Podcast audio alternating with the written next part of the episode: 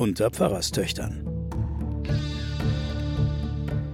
Die Geheimnisse der Bibel mit Sabine Rückert und Johanna Haberer.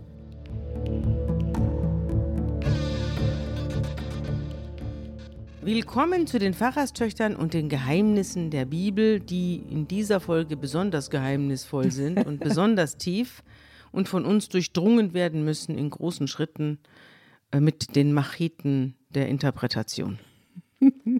Bei mir sitzt meine Schwester Johanna. Hallo. Und es geht los mit einer merkwürdigen Szene. Wir Ja. haben ja geendet das letzte Mal mit der Berufung des Elisha. Also der Elia hat sich einen Nachfolger gesucht, der jetzt mit ihm rumzieht. Jetzt machen wir einen Sprung und die Fußnoten in meiner Ausgabe sagen, dass das ein eingeschobenes Stück ist, das eigentlich gar nicht hierher gehört, aber jetzt doch irgendwie da rein verpflanzt worden ist. Auch hier spielt ein Prophet eine große Rolle, der aber jetzt nicht Elia sein soll oder vielleicht doch Namenlos. ein namenloser Prophet. Hm. Und es könnte natürlich auch Elia sein. Wir lassen es jetzt einfach offen. Vielleicht haben die damaligen Redakteure, die die Texte zusammengestellt haben, diese Begegnung dort verortet, Nordreich und so weiter und so Ja. fort, und Ahab und Ja. haben das dann sozusagen zu den Elia-Geschichten verortet. Ahab spielt ja eine Rolle und Ben-Hadad, der kam ja auch schon mal vor in der vorletzten Folge. Den kennen wir aus Damaskus. Genau, mit dem hat Asa ja einen Deal gemacht. Oder war es gegen sein Vorgänger Ahia? Das weiß ich jetzt nicht gegen mehr. den Baascha. Genau. Ben-Hadad, der König von Aram, den wir wie gesagt schon kennen, weil er mit irgendeinem König von Juda einen Bund geschlossen hat gegen Israel, also das Nordreich. Dieser König sammelte sein Heer und in seinem Folge waren 32 Könige mit Pferde und Wagen. Also es handelte sich nicht um einen König, sondern es gab ein Königsbündnis und man zog herauf und belagerte das Nordreich, also Israel, Samaria und bestürmte es. Und er schickt einen Boten in die Stadt zum König Ahab, der uns ja auch schon bekannt ist, der sich eben noch mit Elia rumgestritten hat, dem König von Israel, und ließ ihm sagen, Dein Silber und dein Gold gehören mir, und deine Frauen und deine edlen Söhne gehören mir auch.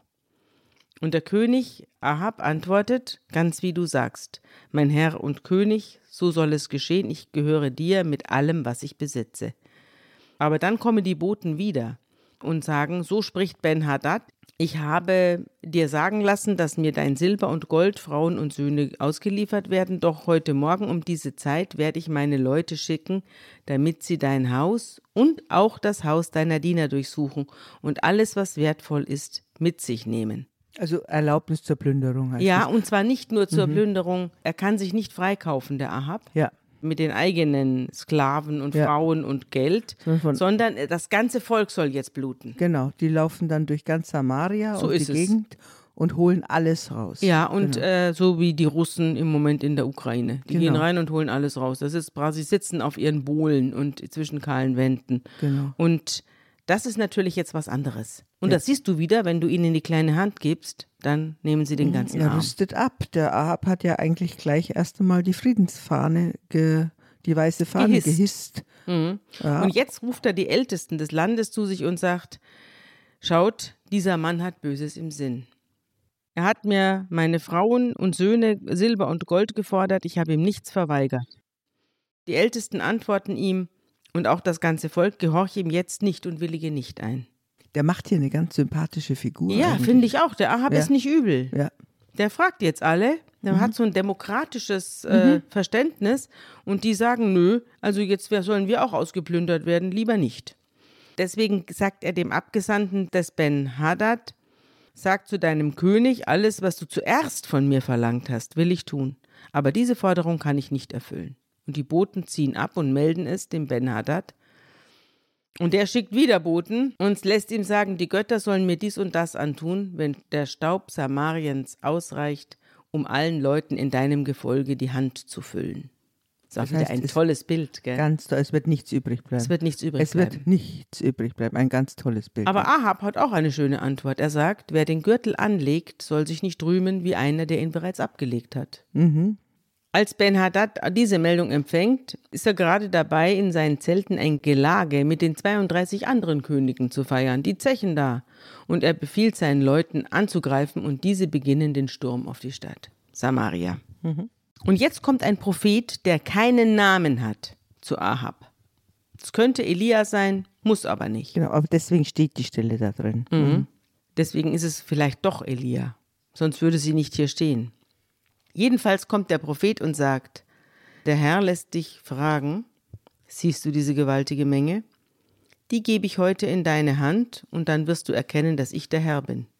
Und Ahab fragt, durch wen? Und er erwidert, durch die Truppe der Provinzstatthalter. Und als der König weiter wissen will, wer den Kampf eröffnen soll, da sagt der Prophet, na du. Also jetzt keine völlige Abrüstung nach dem Motto, der Herr kämpft selbst, sondern jetzt kommt die Truppe der Provinzstatthalter. Ja. Kommt jetzt, ja. Und die Provinzstatthalter, die mustert er darauf hin, und es sind 232. Und nach ihnen mustert er das gesamte Kriegsvolk der Israeliten, und es sind 7000.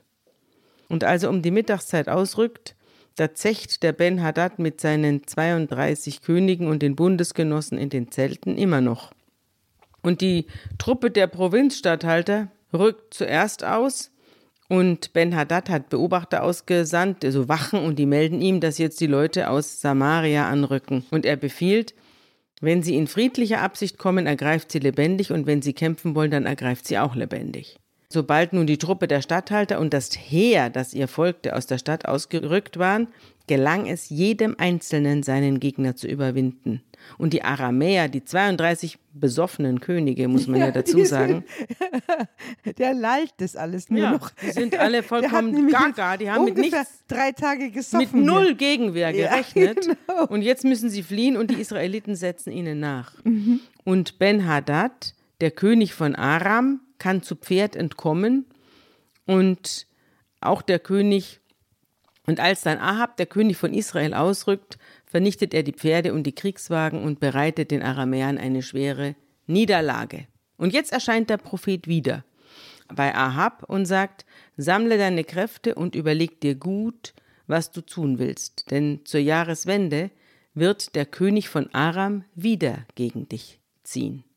Zum König vom Aram, also diesem Ben-Hadad, hatten nämlich dessen Ratgeber gesagt, ihr Gott, also der Gott Israels, ist ein Gott der Berge. Drum waren sie uns überlegen. Jetzt aber werden wir in der Ebene mit ihnen kämpfen und dann werden wir siegen. Mhm, das Mein ist ja Gott. der Gott Sinais. Ja. Also da musst du sehen, was die auch für Vorstellungen hatten, wer wofür zuständig ist, ja. Die meinen, wenn sie jetzt in die Ja. Ebene gehen, dann wirkt der nicht mehr. Ja. Der bleibt in den Bergen zurück. Also, tu folgendes, raten die Ratgeber dem Ben-Hadad, entferne die Könige aus ihrer Stellung und ersetze sie durch Statthalter. Dann sammle ein ebenso großes Heer, wie du es verloren hast, und ebenso viele Pferde und Wagen, wie du vorher hattest, und wir werden in der Ebene mit ihnen kämpfen und jetzt gewiss siegen.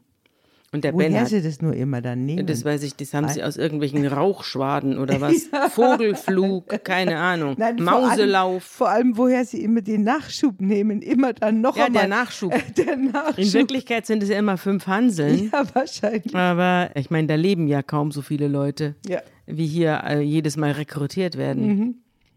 Und Ben Hadad befolgt den Rat seiner Ratgeber und um die Jahreswende mustert er die Aramäer und rückt wieder zum Krieg gegen Israel bis Afek vor. Und auch die Israeliten werden gemustert und mit Lebensmitteln versehen und ziehen den Aramäern entgegen und man lagert einander gegenüber und die Israeliten sehen aus wie ein paar kleine Ziegenherden. Aber die Aramäer füllen die ganze Gegend.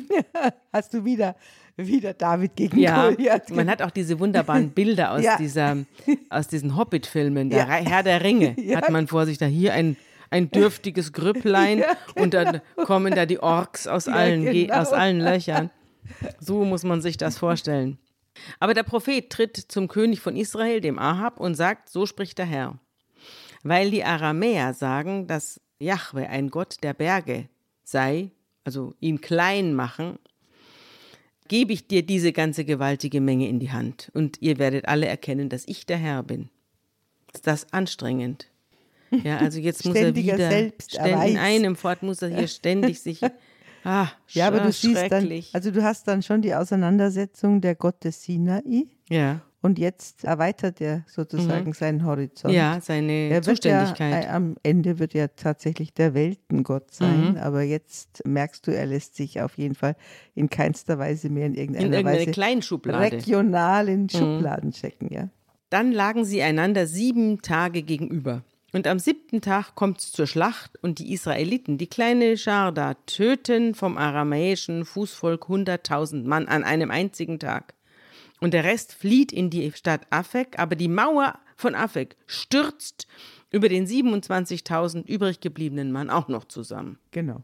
Und auch Ben-Hadad, der König, war in die Stadt geflohen und irrte von einem Gemach ins andere. Das ist das nicht herrlich? Das kommt immer wieder, wenn irgendein Übeltäter Mhm. Sich verstecken will. Ja, und dann gibt es auch noch diese Stelle, wo es dann heißt, und wenn du dich in die eine Kammer drückst, dann wird dich die Schlange beißen und wenn du dich dann ausweichst, wirst du in der anderen Kammer, wird dich dann äh, ein anderes Tier, das Skorpion, treffen und so.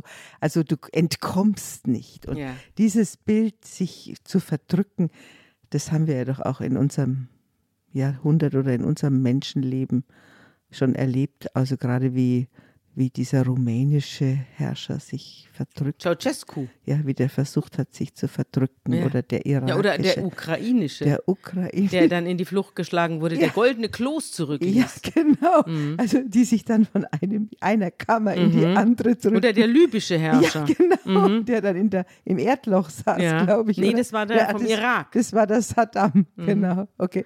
Also, jedenfalls endet's häufig so, aber leider nicht häufig genug. Zurück zu Ben-Hadad. Ben-Hadad war auch in die Stadt geflohen und irrte von einem Gemach ins andere. Und seine Ratgeber, die offenbar immer noch da waren, sagten zu ihm, Ganz fieser Rat kommt jetzt. Ja, wir haben gehört, ich finde es gar nicht so mies. Also, wir haben gehört, dass die Könige des Hauses Israels milde Könige sind. Wir wollen daher Trauergewänder anlegen und mit Stricken um den Hals zum König von Israel hinübergehen. Vielleicht schenkt er dir das Leben. Und sie legen sich Trauergewänder an. Der hat also immer seine Ratgeber, die ihm ständig irgendwas raten. Das ist ja schrecklich. Da halte ich es doch lieber mit Udo Lindenberg, der sagt, was einem die Schwachmaten so raten, darauf soll man lieber nicht hören. Und das ist hier ehrlich gestanden auch angebracht. Also jedenfalls, sie legen die Trauergewänder an und mit Stricken um den Hals kommen sie zum König Ahab und flehen ihn an. Ben-Hadad bittet dich, ihm das Leben zu schenken. Und Ahab antwortet, lebt er noch? Er ist mein Bruder. Und die Männer nehmen das als gutes Zeichen und gehen zu Ben-Hadad zurück. Der König von Israel, also Ahab, befiehlt, bringt ihn zu mir. Und Ben-Hadad kommt und er nimmt ihn auf seinen Wagen. Also er lässt ihn hinauftreten in seinen eigenen Wagen und da erklärt der Ben-Hadad, der König von Aram, die Städte, die mein Vater deinem Vater weggenommen hat, gebe ich dir zurück. Und in Damaskus magst du Handelsniederlassungen errichten, wie mein Vater es in Samaria getan hat. Und Ahab antwortet, auf diese Abmachung hin lasse ich dich frei. Und so schloss er mit ihm einen Vertrag und ließ ihn frei. Also ein Friedensvertrag durch Handel. Ja, Ja, eigentlich alles ganz gut. Und jetzt kommen aber die Propheten. Und diese Propheten geben jetzt keine Ruhe. Mhm, Die sagen, Einer von den Propheten Jüngern, also dieser Prophet, der hat jetzt eine ganze Phalanx Ja. von noch schlimmeren Eiferern im, Ja. im Kielwasser. Ja. Und der spricht im Auftrag des Herrn zu seinem Mitpropheten, Schlag mich, und als der sich weigert, ihn zu schlagen, sagt er zu ihm, weil du der Stimme des Herrn nicht gehorcht hast, wird dich ein Löwe töten, sobald du von mir weggegangen bist. Und der Mitprophet hat sich noch kaum von ihm abgewandt, da fällt ein Löwe über ihn her und tötet ihn. prophetische Zeichenhandlung jetzt Ja. auch wieder. Mhm. Und hierauf trifft der Prophet einen anderen Mitpropheten und befahl ihm, schlag mich. Und der schlägt auf ihn ein und verwundet ihn. Und da mit dieser Wunde begibt sich dann dieser Prophet zum König und stellt sich ihm in den Weg. Und durch eine Binde über die Augen hat er sich unkenntlich gemacht. Und als der König vorbeikommt, ruft er, Dein Knecht ist in den Kampf gezogen. Da kam jemand herbei und brachte mir einen Gefangenen und befahl, bewache diesen Mann. Wenn er entkommt, dann musst du mit deinem Leben büßen oder du musst ein Talent Silber bezahlen. Ein Talent sind 42 Kilo. Während nun dein Knecht da und dort zu tun hatte, konnte der Gefangene entkommen. Da sagt der König von Israel, du hast dir dein Urteil selbst gesprochen. Und zugleich nimmt der Prophet die Binde von den Augen und der König von Israel, also der Ahab, erkennt ihn als einen der Propheten. Und der sagt zu ihm, so spricht der Herr, weil du den Mann, dessen Verderben ich wollte, aus deiner Hand entlassen hast, muss dein Leben für sein Leben, dein Volk für sein Volk einstehen. Und missmutig und verdrossen geht Ahab von Israel nach Hause und kommt nach Samaria. Mhm. Ist das nicht eine komische Geschichte? Naja, also wenn du es jetzt mal rational siehst, dann hast du eine Geschichte mit dem Ben Haddad, der hat zweimal angegriffen, eigentlich angeblich ohne Grund. Mhm. Und der hat dann sofort also mit dem Frieden geschlossen. Und ja. das wird jetzt, und, und eigentlich haben die Propheten erinnern ihn daran, dass er das Gottesurteil über ihn sprechen müsse, ihn eben nicht davon kommen mhm. lassen. Ja. Mhm. Also es ist schon wieder ein Argument gegen die Diplomatie. Alles, ja. was wir heute hochhalten, mhm. wird in diesen biblischen Texten, also Wandel, durch, Wandel durch Handel und mhm. alles mögliche. Aber das funktioniert ja auch bei uns nicht. Das sehen wir an Russland, das sehen wir an China. Wandel und Handel hat seine Grenzen. Ja gut, da sitzen jetzt die Fundamentalisten an der anderen Ecke. Ja. ja. Gut, also jedenfalls, aber du siehst auch wieder, der Ahab ärgert sich über diese Propheten. Du sagst ja immer, die Propheten sind ja vielleicht ein bisschen sowas wie die Presse. Mhm. Auf jeden Fall mhm. merkst du jedes Mal, dass der Ahab sich schon wieder so wahnsinnig über diese Propheten ärgert. Ja, also es gibt doch keinen Herrscher, der nicht doch Ärger hat. Ja. Ich wollte ganz kurz ein bisschen was zu den Propheten vorlesen aus meinem wunderbaren Buch das Tagebuch der Menschheit. Und da schreiben die Autoren, dass sich die Propheten in vier verschiedene Gruppen unterteilen lassen. Und zwar in die Gruppenpropheten, die sich mit Musik und Tanz in Trance versetzen. Dann gibt es die Kult- und Trempelpropheten, die für Orakel zuständig sind. Dann gibt es Hofpropheten, die den göttlichen Rat für die Könige liefern. Und dann gibt es die oppositionellen Einzelpropheten. Und das sind die interessantesten. Man konnte sie nicht einfach, steht hier, wie die anderen, nach Gottes Wort befragen. Es ereilte sie aus heiterem Himmel. Und sie hatten nichts Gutes zu verkünden. Trotzdem sind die Schriftpropheten der Bibel fast alle dem Typus der oppositionellen Einzelpropheten zuzuordnen, die nicht nur den Israeliten, sondern dem gesamten Orient als Randgruppe galten. Aus Mesopotamien kennen wir zum Beispiel nur die an den Königshof gebundene Prophetie. Dort finden wir niemanden, der das Ende einer Königsdynastie oder des Staates ankündigte.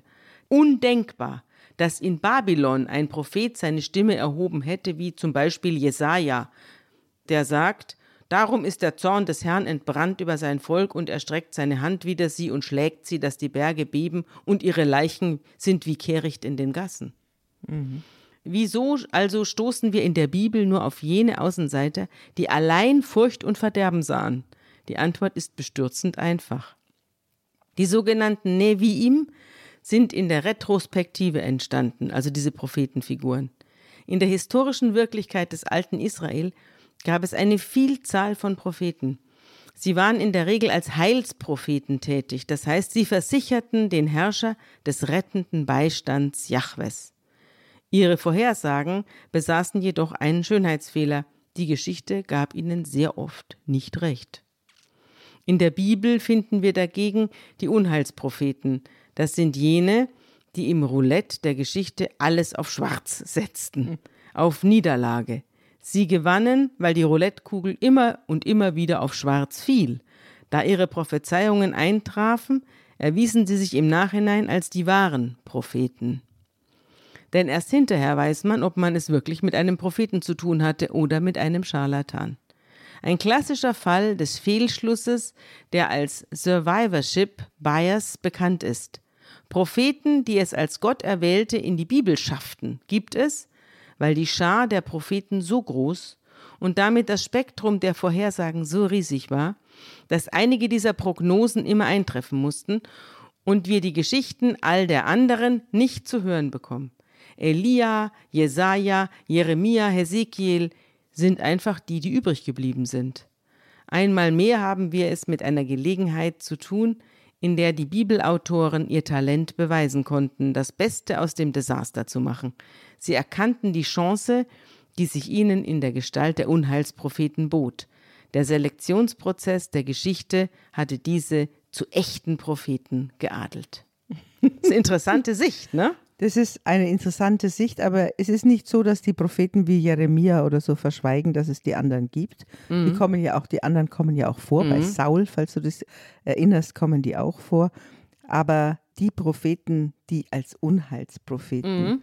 in die Geschichte eingingen, die haben vor allem, die sind unabhängig mhm. und die haben die vor allem die Fragen der Gerechtigkeit im Kopf. Mhm. Und es ist auch keine keine großen Prognosen, die die treffen, sondern die machen, ich würde sagen, Zeitanalysen.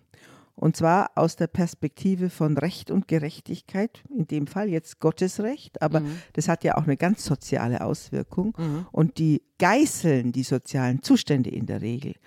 Und in der Tat macht sich der Jeremia zum Beispiel wahnsinnig lustig über die Hofpropheten. Yeah. Und ho, ho, ho, und ihr sagt immer das, was der König will. Und ihr sagt immer das, was der Priester will. Ihr seid sozusagen die Marketingleute dieser mhm. Mächtigen. Und mhm. ich bin der andere. Mhm. Und ich habe eine andere Kategorie mhm. und ich habe einen anderen Maßstab. Und das ist das Großartige an diesen Propheten, die Ja, deswegen mag man sie auch so gern. Ich freue mich drauf. Die haben so brutale Texte. Ja, und weil sie immer auch dran glauben müssen, nicht? Das ist ja auch, sie, sie sind, leben ja immer in, in höchster Gefahr. Ja. So wie der Nawalny. Wir haben ja auch ihm eine ganze Sendung fast stimmt, gewidmet, nicht? Das stimmt. Gut, wir fahren fort. Nabots Weinberg kommt auf uns zu. Nachdem also der Ahab missmutig und verdrossen nach Hause gegangen ist, weil er wieder Schlimmes erfahren musste, trug sich Folgendes zu. Es gibt einen gewissen Herrn Naboth aus Jesrael, der hatte einen Weinberg und der stand direkt neben dem Palast des Ahab, also des Königs von Samarien, des Nordreichs, Königs von Israel. Und der Ahab geht zum Naboth und schlägt ihm vor, Gib mir deinen Weinberg, ich brauche ihn als Gemüsegarten und er liegt so günstig neben meinem Palast. Ich will dir dafür einen besseren Weinberg geben. Und wenn es dir lieber ist, bezahle ich es auch. Also dann kaufe ich ihn dir ab. Entweder wir tauschen, dann hast du einen Gewinn davon, oder ich bezahle dir den Kaufpreis in Geld. Aber der Naboth sagt, nö.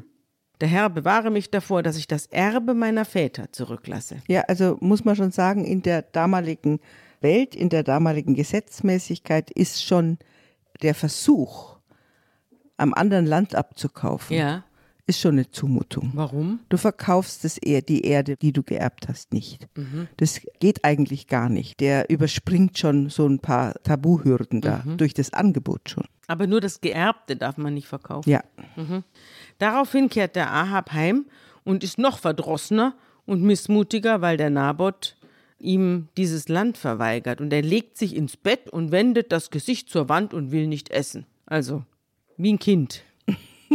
Jetzt kommt seine Frau Isabel herein. Die kennen wir schon. Die kennen wir schon, das ist die Baals-Jüngerin. Mhm. Und fragt, warum bist du so missmutig und willst nicht essen? Und er sagt ihr, ich habe mit dem Naboth verhandelt und ihm gesagt, verkauf mir deinen Weinberg. Aber er hat geantwortet, den werde ich dir nicht geben. Und jetzt hat die Isabel einen Einfall und den hören wir uns jetzt an.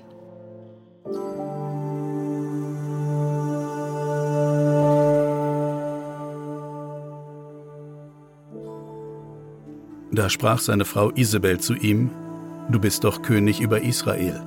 Steh auf und iss Brot und sei guten Mutes. Ich werde dir den Weinberg Nabots des Jesrelitas verschaffen. Und sie schrieb Briefe unter Ahabs Namen und versiegelte sie mit seinem Siegel und sandte sie zu den Ältesten und Oberen, die mit Naboth in seiner Stadt wohnten. Und schrieb in den Briefen, Lasst ein Fasten ausrufen und setzt Naboth obenan im Volk, und stellt ihm zwei ruchlose Männer gegenüber, die da zeugen und sprechen, Du hast Gott und den König gelästert, und führt ihn hinaus und steinigt ihn, dass er stirbt.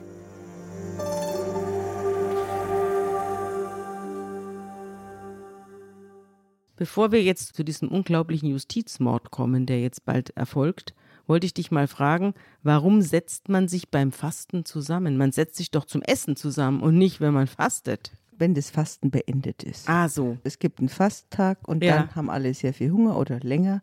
und dann haben alle sehr viel Hunger und dann setzt man sich zusammen und kommt dann auch etwas aus sich heraus und Ja. trinkt einen und Genau. so. Und Wie am dabei- Ramadan. Wie am, wie am Abend am Ramadan. Ja. Und dabei soll dann eben dieses Genau. frevlerische Wort gefallen sein, angeblich. Ja. Ja, und die Männer der Stadt, die Ältesten und Vornehmen, die glauben ja, dass dieser Brief von Ahab kommt. Also du hast erstmal Tatbestand Urkundenfälschung. Ja, Dokumentenfälschung und dann eben auch noch Aufruf, Genau. ja, anstiften zu einem Mord. Ja. Ja, zu einer Falschaussage und dann Mord. Ja, genau.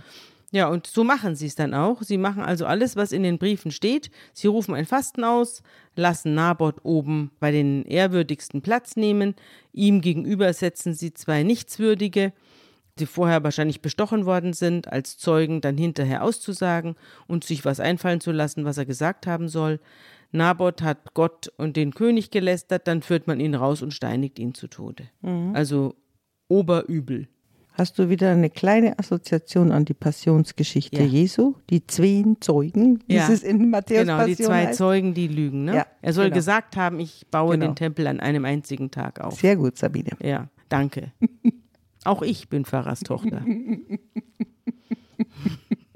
danke für das Lob. Daraufhin lassen sie die Isabel melden. Naboth wurde gesteinigt und ist tot. Und als sie hört, dass der gesteinigt ist und tot ist, geht sie zu Ahab und sagt: Auf, nimm den Weinberg des Naboth in Besitz, den er dir für Geld nicht verkaufen wollte, denn der Naboth lebt nicht mehr. Und als der Ahab hört, dass der Naboth tot ist, steht er auf und geht zum Weinberg und nimmt ihn in Besitz. Und da begegnet ihm Elia. Jetzt haben wir eine merkwürdige Geschichte. Das- Der Fehler an der Geschichte, sag ich jetzt mal, also sozi soziokulturell ist, der müsste ja eigentlich Nachfolger, Nacherben haben und der müsste einen Sohn haben oder so. Wahrscheinlich muss er allein gewesen sein, weil sonst würde ja nach dem Tod des Naboth würde ja, Ja. die Familie eintreten. Das stimmt. Der muss Aber- allein gewesen sein. Genau. Vielleicht war er noch sehr jung.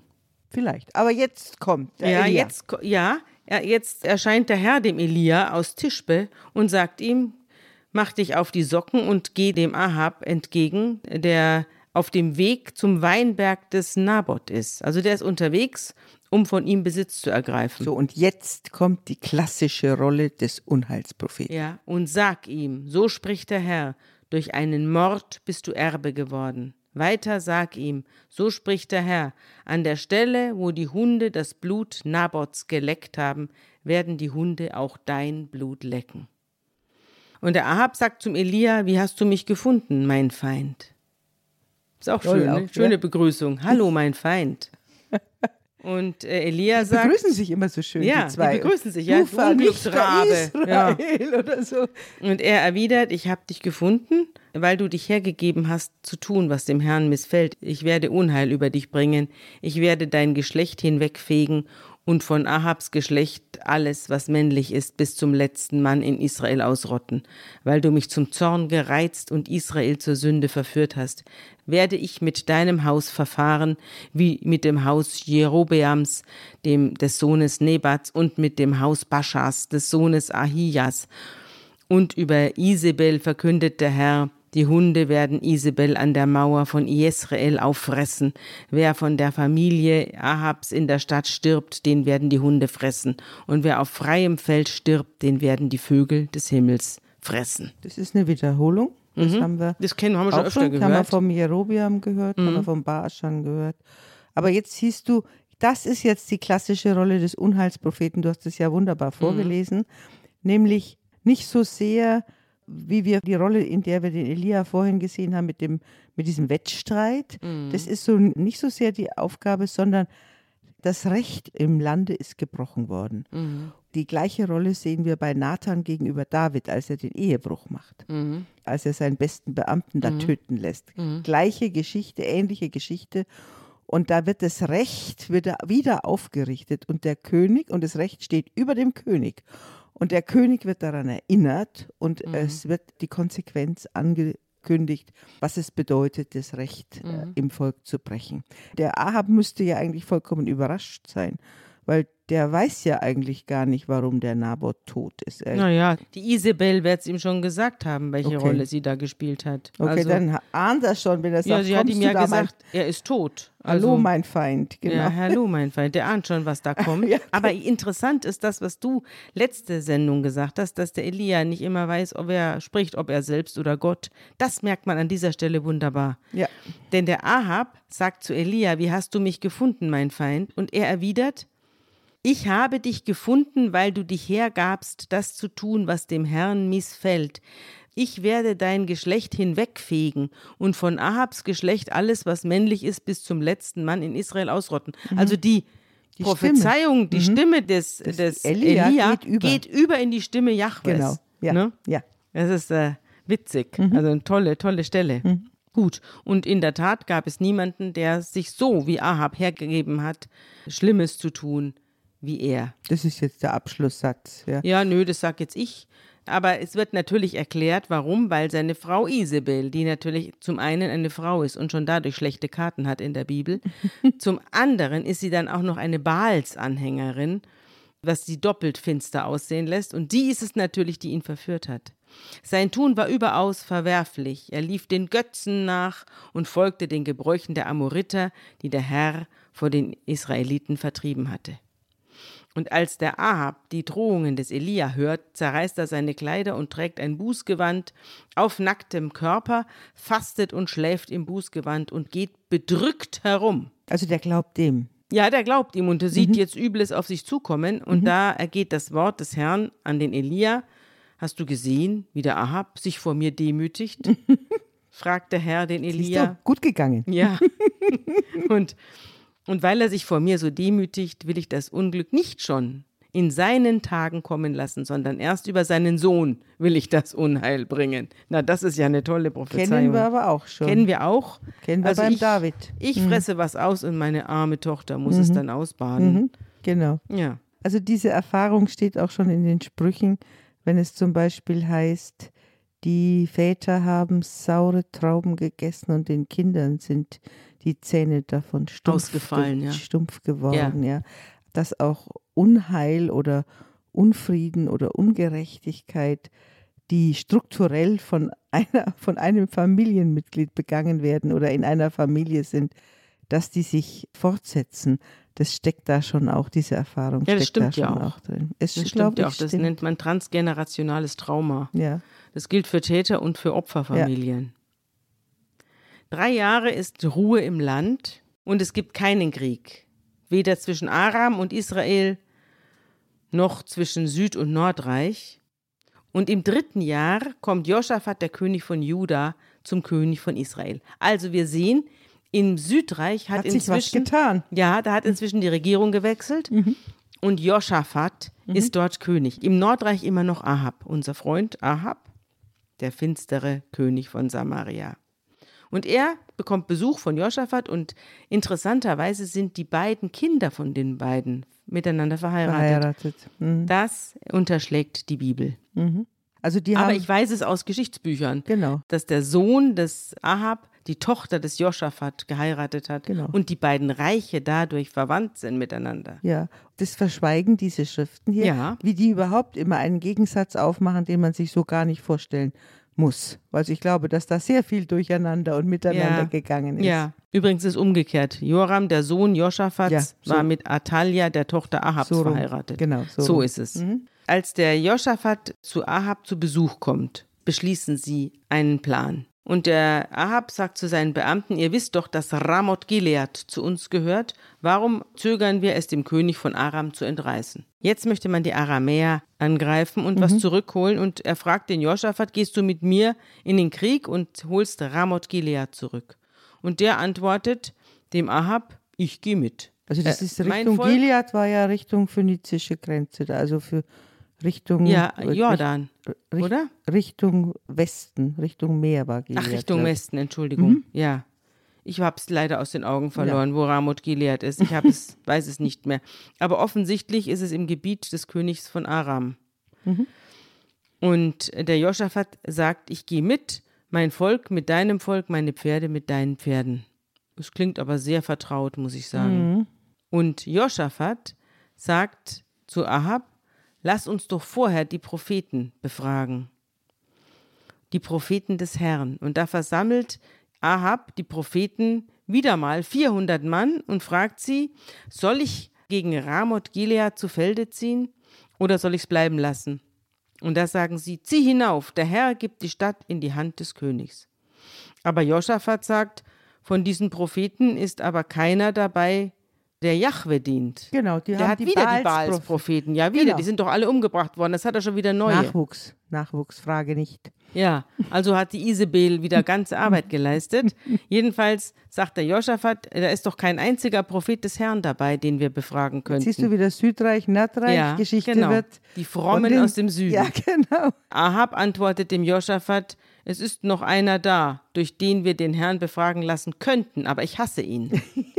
Denn er weissagt, so ja, ich hasse ihn, steht hier, denn er weissagt mir immer nur Schlimmes und nie was Gutes. Es ist Micha, der Sohn Jimlas. Und Josaphat erwidert, der König sage das nicht. Da ruft der Ahab einen Hofbeamten herbei und befiehlt ihm unverzüglich den Micha zu holen und der König von Israel, also der Ahab und der Josaphat, sitzen gemeinsam in königlichen Gewändern auf ihren Thronen.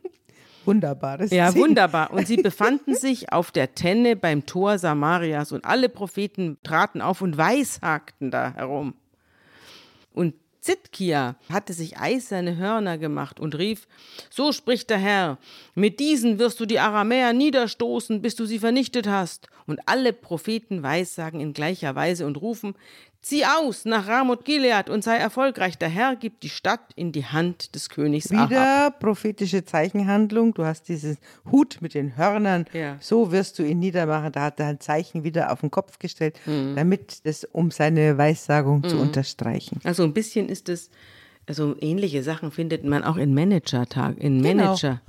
In so, ja, da machen die doch auch so Zeugs. Genau. Ne, so so Manager-Ermutigungsbücher. Genau. Heute ist mein bester Tag und so, also so Genau. zum Teil jammervolles Zeug. Aber, genau, abgeschrieben von den Hofpropheten. Mhm. Genau. Mhm. Der Bote aber, der den Micha holen soll, redet ihm zu. Die Worte der Propheten waren, der tut ihn schon mal einstimmen auf seinen Auftritt. Die Worte der anderen Propheten waren ohne Ausnahme günstig für den König. Mögen deine Worte ihren Worten gleichen, Ausrufezeichen. Sag daher Gutes an, zwei Ausrufezeichen. Aber der Micha sagt, so wahr der Herr lebt, nur was der Herr zu mir sagt, sage auch ich. Und als er zu Ahab kommt, fragt ihn dieser, Micha, Sollen wir gegen Ramoth Gilead zu Felde ziehen oder sollen wir es bleiben lassen? Und der Micha sagt, zieh hinauf und sei erfolgreich. Der Herr gibt die Stadt in deine Hand. Aber der König riecht was. Der König riecht was und entgegnet, wie oft muss ich dich beschwören, mir im Namen des Herrn die Wahrheit zu sagen? Da sagt der Micha, ich sah ganz Israel über die Berge zerstreut wie Schafe, die keinen Hirten haben. Und der Herr sagte zu mir, sie haben keinen Herrn mehr. So gehe jeder in Frieden nach Hause. Da wendet sich der König Ahab an den König Josaphat vom Südreich und sagt, habe ich's dir nicht gesagt? Er weiß, sagt nie Gutes, sondern immer nur Schlimmes. Wieder nur Schlimmes. Ist doch eine wunderbare Szene. Ich meine, du musst dich schon als Journalistin mit denen identifizieren. Ja, es oder? ist zum Die Schreien. Politiker wollen auch immer Gutes Ja, hören. natürlich. Am besten über sich selbst. Und was jetzt kommt, hören wir uns an.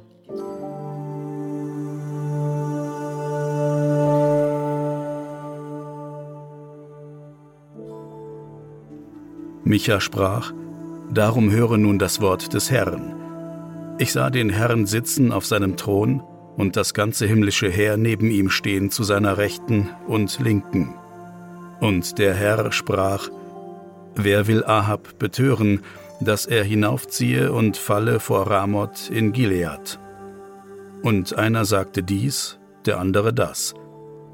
Da trat ein Geist vor und stellte sich vor den Herrn und sprach, ich will ihn betören. Der Herr sprach zu ihm, Womit? Er sprach, Ich will ausgehen und will ein Lügengeist sein im Munde aller seiner Propheten. Er sprach, Du sollst ihn betören und sollst es ausrichten. Geh aus und tu das. Nun siehe, der Herr hat einen Lügengeist gegeben in den Mund aller deiner Propheten. Und der Herr hat Unheil gegen dich geredet.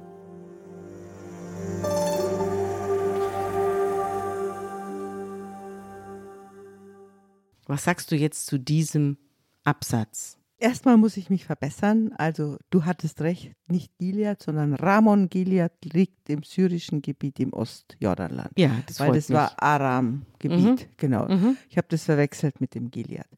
Zweitens, ich finde, das ist eine großartige Beobachtung, wie so eine Falscheinschätzung Mhm. sich unter den Leuten äh, verbreiten kann. Ein Mhm. Lügengeist.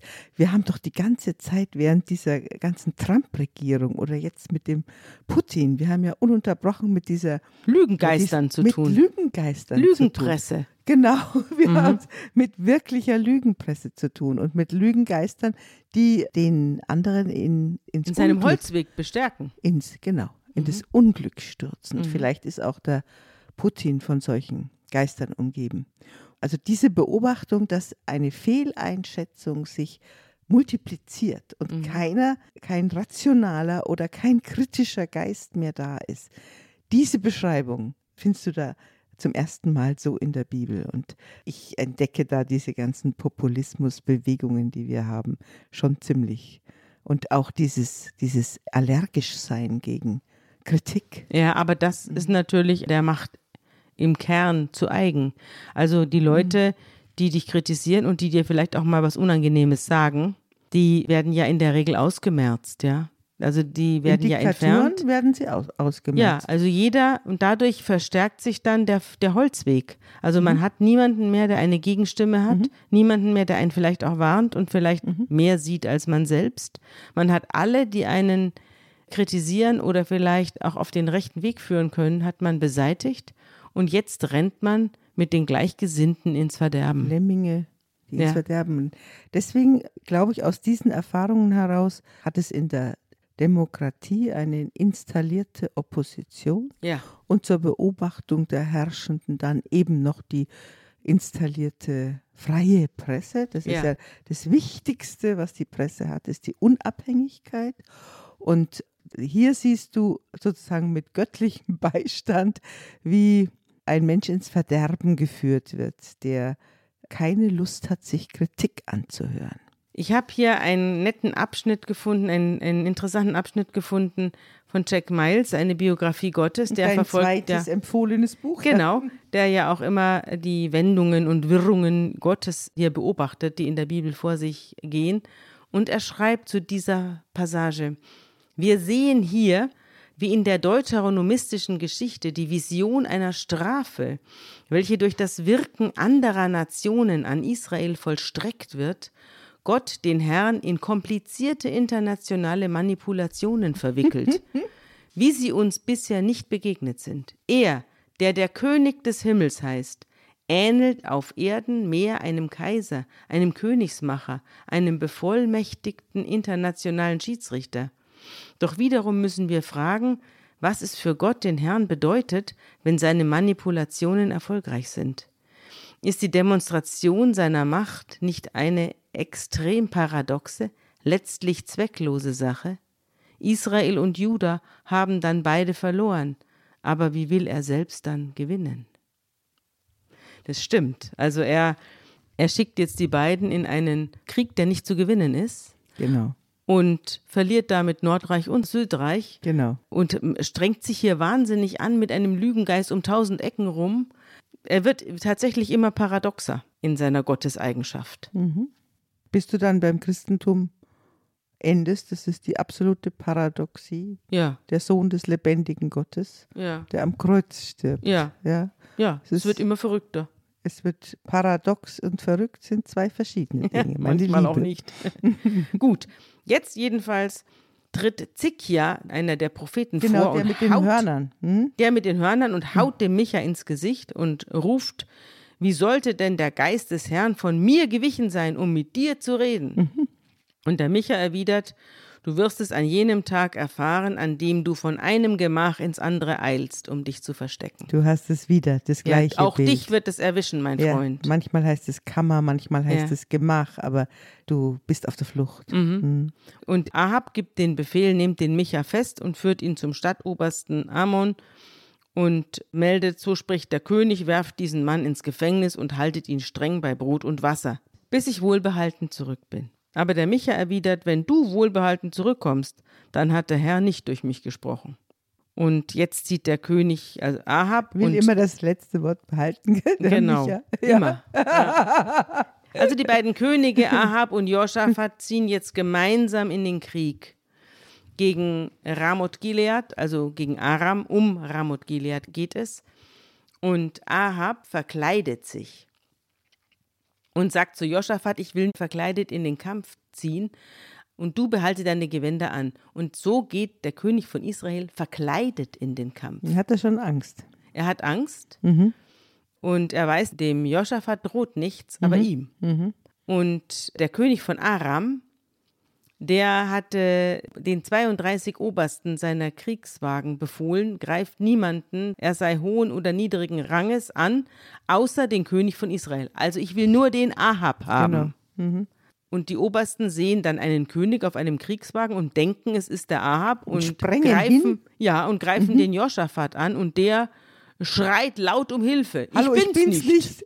genau. aber als sie sehen, dass er nicht der Ahab von Israel ist, lassen sie von ihm ab. Und ein Mann, ein einfacher Soldat, spannt aufs Geratewohl seinen Bogen und trifft den König von Israel, den Ahab, zwischen Panzer und Leibgurt, also in einer Lücke des Panzers. Und der befiehlt Also seinem in- in Wagenlenker, dreh um und bring mich aus der Schlacht, denn ich bin verwundet. Aber die Schlacht ist so heftig, dass sie nicht rauskommen. Und der König bleibt im Kampf gegen die Aramäer aufrecht im Wagen stehen. Und am Abend stirbt er. Und verblutet. Das Blut der Wunde läuft, war ins Innere des Wagens geflossen. Und bei Sonnenuntergang ließ man im Lager ausrufen, jeder kehre in seine Stadt, in sein Land zurück. So starb der König. Man brachte ihn nach Samaria und begrub ihn dort. Und als man im Teich von Samaria den Wagen, in dem er gestanden hatte, ausspülte, da kam das ganze Blut heraus, das er verloren hat, und die Hunde leckten es auf, und die Dirnen wuschen sich darin nach dem Wort, das der Herr gesprochen hatte. Und die gleiche Stelle, wo dann Naboth gesteinigt worden Ja, ist. da sind wir jetzt beim Tode des des Ahab. Ahab. Und an dieser Stelle will ich jetzt mal an einen ganz berühmten Ahab erinnern. Ja, schön. Äh, Ich habe jetzt bis jetzt zum Schluss gewartet. Du weißt, wen ich meine. Ja. Wen meine ich? Du meinst den Seefahrer Ahab. Den Captain Ahab von, Okay. aus dem Roman Moby Dick. Ja. Und dieser Ahab, der wird geschildert von dem Ismael, dem, dem Matrosen, der auf der Pequod dient. Und er erlebt einen wahnsinnigen Kapitän, Ja. der besessen ist von dem Hass auf einen weißen Wal. Und dieser weiße Wal hat ihm das Bein zerstört, abgebissen. Er ist also einbeinig und das andere Bein besteht aus einer Prothese, die aus Elfenbein ist, also aus dem Unterkiefer eines Pottwal, eines Pottwals gezimmert. Und der Autor Hermann Melville hat diesem wahnsinnigen Kapitän den Namen Ahab gegeben in Anlehnung an diesen König. König ja. Weil der König gilt so in, als auch wegen seiner Frau Isabel als der Inbegriff des Bösen im Alten Testament und gleichzeitig des Erhabenen, des Erhabenen und Bösen. Und das schildert die erste Begegnung des Ich-Erzählers mit diesem Kapitän. Und deswegen wollte ich jetzt, dass wir uns die mal anhören. Ich habe sie etwas gekürzt, aber es ist eine wunderschöne Begegnung. Und vorher, muss man vielleicht auch noch sagen, ist der Ich-Erzähler einem Mann begegnet, bevor er angeheuert hat auf der Pequod, Einem Propheten. einem Propheten. Und dieser Prophet hieß Elia. Und der hat ihm vor diesen Kapitän gewarnt.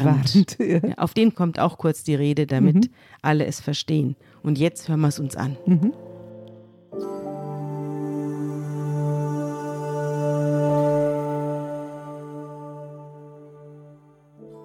Mehrere Tage waren wir schon auf See, und noch immer war Kapitän Ahab nicht an Deck gekommen. Die Steuerleute teilten sich in die Wachen, und es hatte den Anschein, als führten sie allein das Kommando. Nur dass sie manchmal mit neuen, überraschenden Anweisungen von Achtern kamen, bewies, dass auch sie nur Befehle ausführten. Der Kapitän war da, unsichtbar für jedes Auge, das nicht befugt war, in sein Heiligtum einzudringen. Wenn ich von meiner Freiwache wieder an Deck heraufkam, spähte ich jedes Mal rasch nach Achtern, ob ich nicht ein fremdes Gesicht dort gewahr war. Der unbekannte Kapitän war mir von vornherein nicht geheuer gewesen. Jetzt, in der Abgeschiedenheit auf hoher See, brachte er mich vollends um meine Ruhe. Am unsichersten wurde mir zumute, wenn mir das heimtückische Teufelszeug des zerlumpten Elias in den Sinn kam. Und das geschah oft und mit einer Eindringlichkeit, die mir ganz neu war. Ich war ihm wehrlos verfallen, so gern ich über die Verschrobenheiten des unheimlichen Hafenpropheten gelächelt hätte, was mir in glücklicheren Augenblicken auch beinahe gelang. Die Morgenwache zog auf. Ich kam an Deck und kaum hatte mein Blick die Heckreling gestreift, da erschauerte ich bang. Hier war statt aller Hirngespinste die Wirklichkeit.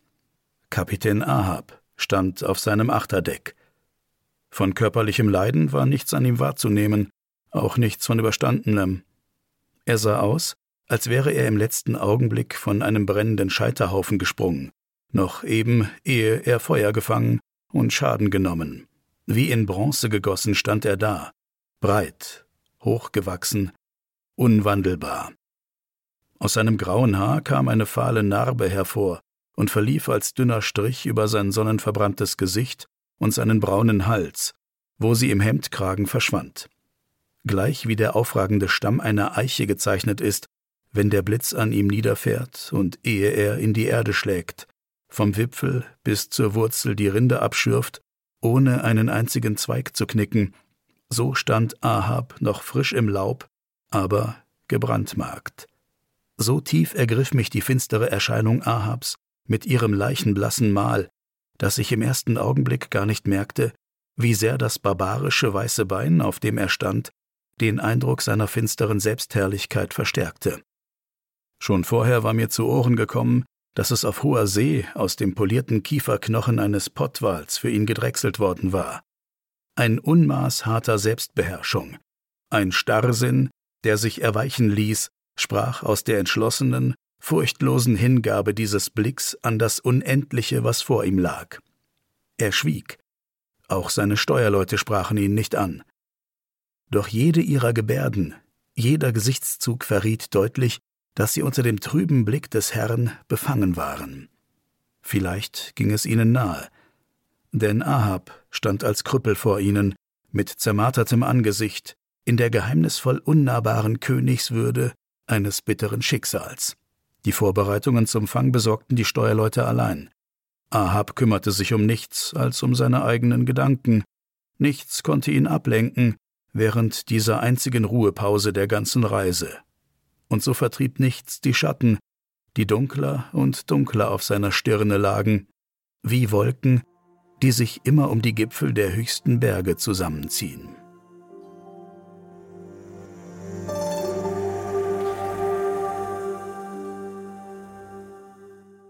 Ganz tolle Beschreibung. Und er wird ja dann auch seine gesamte Mannschaft in das Verderben führen. Er wird selber umkommen. Äh, mhm. Der weiße Wal wird ihn töten. Wiederkommen. Er hat ihm ja mhm. das Bein geraubt. Jetzt wird er ihn ganz töten und ja. wird das Schiff zerstören ja. und die ganze Mannschaft Ja. mitnehmen. Und weil ich jetzt gerade hier diese Passage gelesen habe, wie der Ahab in der Bibel im Stehen stirbt. Genau. Auf diesem Wagen festgebunden. Das ist das Bild. Genau. Das ist das Bild, denn auch unser Ahab wird festgebunden in den Leinen, die die Harpunen, mit denen er ihn töten will, in denen verheddert er sich Mhm. und wird dann vom Wal, der das überlebt, mit in die Mhm. Tiefe gerissen. Und das ist, er taucht dann wieder auf und winkt, Mhm. sein Arm winkt den anderen zu. Und sie verstehen das auch so, dass er sie ruft, dass er will, dass sie auch mit umkommen und einige springen dann auch ins Wasser. Also es ist eine ganz schaurige Situation. Und so wie der eine eben im Wagen festgebunden verblutet, so er, ersäuft der andere an den Wal gekettet durch diese Und der Harpunenschlingen. Erzähler nochmal heißt Ismail. Der Ich-Erzähler heißt Ismael. Ismael ja. und Elia ist der Ja. Hafenprophet. Ja, wunderbar. Da siehst du, was für eine großartige Literatur dann unsere Figuren dann anregen. Gell? Ja. Ähm, ich habe ein gutes Wort. Bitte sehr. Und zwar von einem Propheten, den wir gerade in der Geschichte kennengelernt haben, der dem Ahab den Untergang Micha. angesagt hat. Das ist der Micha. Und er hat ein eigenes Buch in unserer Bibel. Ich weiß, ich habe aus diesem Buch meinen Konfirmationsspruch bekommen von unserem Vater. Und den hören wir jetzt. Na, Mahlzeit.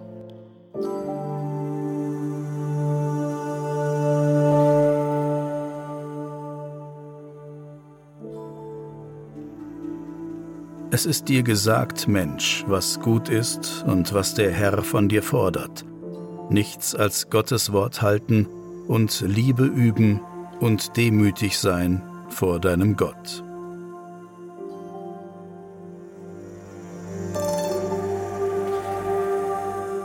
Da hat er mir ein ordentliches Päckchen aufgetragen, unser Naja, guter also Vater. an der Demut solltest du noch arbeiten. Das habe ich auch gesagt, ich mag keinen, ich mag keinen Konfirmationsspruch, wo ich demütig sein soll. Und dann hat er zu mir gesagt, du Esel, doch nur vor Gott. Okay, tschüss. Mach es gut, bis bald.